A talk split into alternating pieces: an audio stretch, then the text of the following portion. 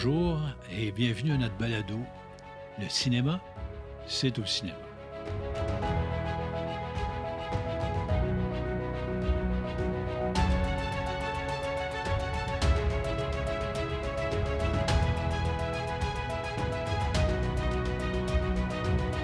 La présente émission s'attardera donc à la programmation des salles de cinéma. Quels en sont les principaux enjeux? Quels moyens utiliser pour offrir à l'ensemble de votre clientèle des films qui sauront lui plaire et attirer en salle des cinéphiles, car ne perdons jamais de vue que ce sont eux, par leur fréquentation, qui programmeront indirectement vos salles. Car un vote démocratique se tient tous les week-ends par leur fréquentation. On en fait le décompte le lundi et les films les plus fréquentés garderont l'affiche et les films les plus faibles laisseront la place à des nouveautés. Les points suivants sont déterminants. Votre salle est-elle une salle publique ou privée? Les coûts n'en seront pas les mêmes. Avez-vous une vocation culturelle ou une vocation plus grand public. À ce moment-là, vous ne ferez pas affaire avec les mêmes distributeurs.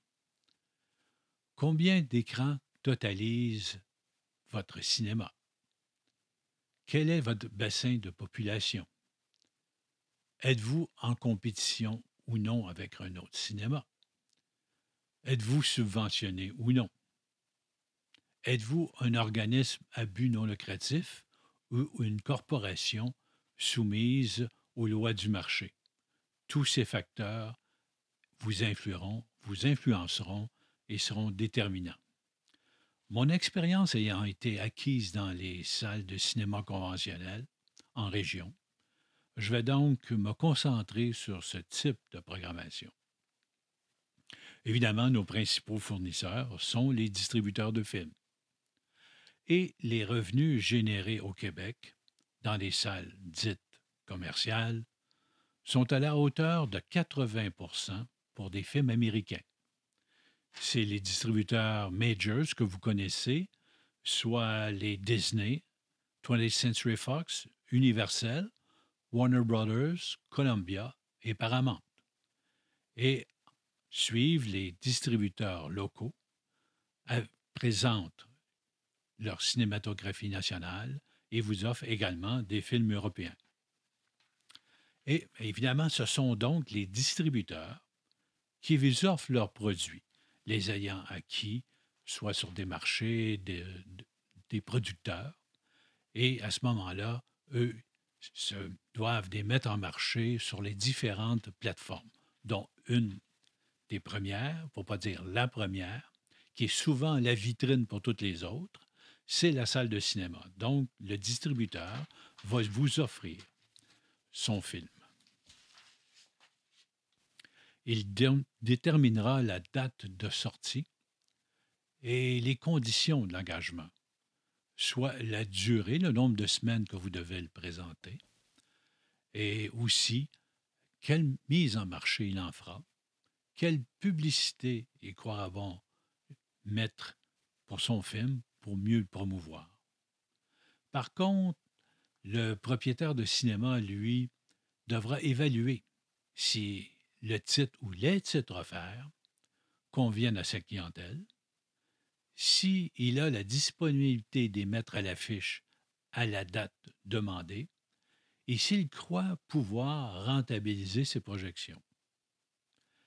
Il est primordial à ce moment-là de bien connaître sa clientèle. Quel est le profil démographique? La moyenne d'âge, la nationalité, la scolarité. Quelle est la langue qui convient le mieux? Ce sont là tous des facteurs importants. Mais le plus important, c'est comment jauger un film avant sa sortie. Comment en évaluer le potentiel? Bien, différents outils sont mis à notre disposition mais l'expérience qui s'acquiert au fil des ans aura toujours son importance. Il faut être à l'écoute de sa clientèle, au sens propre du terme. Quelle est leur réaction face aux affiches de films à venir? Aussi, quelle est la réaction suite à la présentation des bandes annonces en salle de cinéma? Vérifier sur le web le nombre de vues des bandes annonces donne souvent l'intérêt suscité par le film. Certains sites professionnels se spécialisent dans les prédictions des recettes que généreront les films à venir, qui sont évaluées par des maisons de sondage auprès des amateurs de cinéma. Il y a même une bourse virtuelle où on peut également tenter nos prédictions. Les films sont visionnés au préalable par les exploitants pour mieux les juger et on doit tenir compte des statistiques des films passés. Des programmes et des performances passées sont souvent révélatrices des résultats à venir. Il faut prendre aussi en considération les dates de sortie, car il y a des temps forts et des temps faibles dans l'année cinématographique.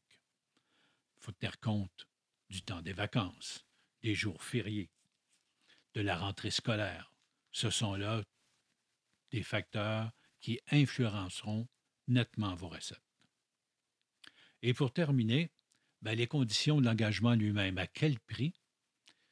Est demandé pour le film? Quel est le minimum de semaines à jouer? Le film vous est-il offert en primeur?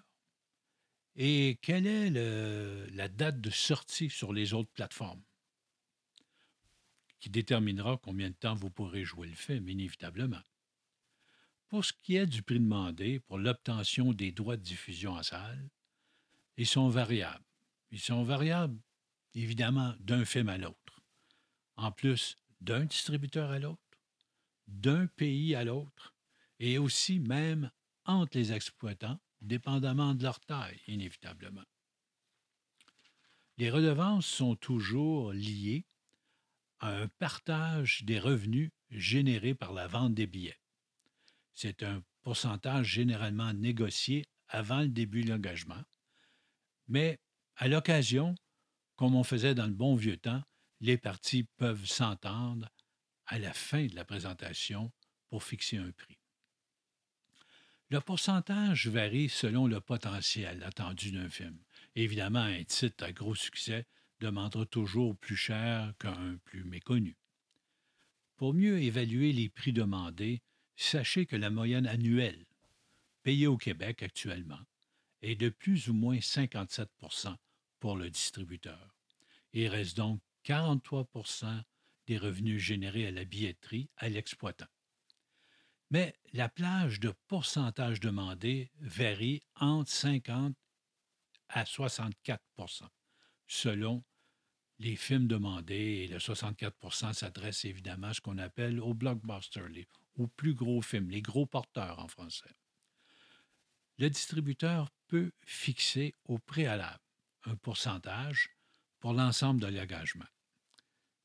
cette approche est plus risquée car plus le pourcentage est élevé, plus la salle va se questionner sur sa rentabilité. Par contre, le distributeur peut aussi adapter son prix par une échelle de pourcentage qui augmentera avec les recettes engendrées par le film. Pour mieux comprendre, à titre d'exemple, il faut, évaluer le pourcentage sur l'ensemble de l'engagement sur le marché domestique. Une fois que le film aura terminé sa carrière, combien de films aura généré. Donc, l'échelle va tenir compte de ça. On, va faire une échelle fictive. Un distributeur pourrait très bien demander, bon, de 0 à 100 millions de dollars de revenus pour l'ensemble de l'engagement, je vais vous demander 50% De 100 à 150 millions, je vais vous demander 51. De 150 à 200 millions, je vais vous demander 52% et ainsi de suite. Donc, cette approche a l'avantage d'être un peu plus équitable car elle tient compte des performances d'un film.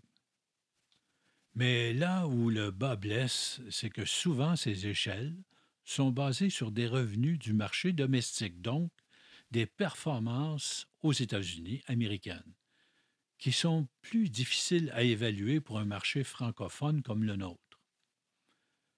À titre d'exemple, une comédie traduite en français n'a pas toujours la même efficacité selon la langue utilisée. On doit aussi noter que le prix payé pour les films de notre cinématographie sont toutes proportions gardées les mêmes que pour ceux de nos voisins du Sud, bien que nos œuvres soient subventionnées à 100% Le produit européen, par contre, est souvent à coût un peu plus raisonnable pour tenir compte de ses performances. En conclusion, cette industrie particulière, qui a des règles qui sont souvent à l'encontre des normes généralement reconnues dans le commerce. Soit plus vous êtes performant, plus le produit vous coûtera cher. Donc, si vous achetez en fait en grande quantité, ça va vous coûter encore plus cher. Si vous devez acheter, c'est souvent à l'aveuglette, car vous ne pouvez que présumer d'un film avant qu'il soit présenté, avant qu'il soit acheté. Et c'est aussi un produit avec une date de péremption à brève échéance. Mais en utilisant les outils préalablement cités pour évaluer avec de bonnes statistiques et faire et avec un flair exacerbé par l'expérience, nous pouvons relever le défi de programmer un complexe cinématographique à la hauteur des attentes des cinéphiles de votre région. J'espère que ça aura su un peu vous éclairer et je vous remercie. Et d'ici là, ben, je vous souhaite un bon cinéma.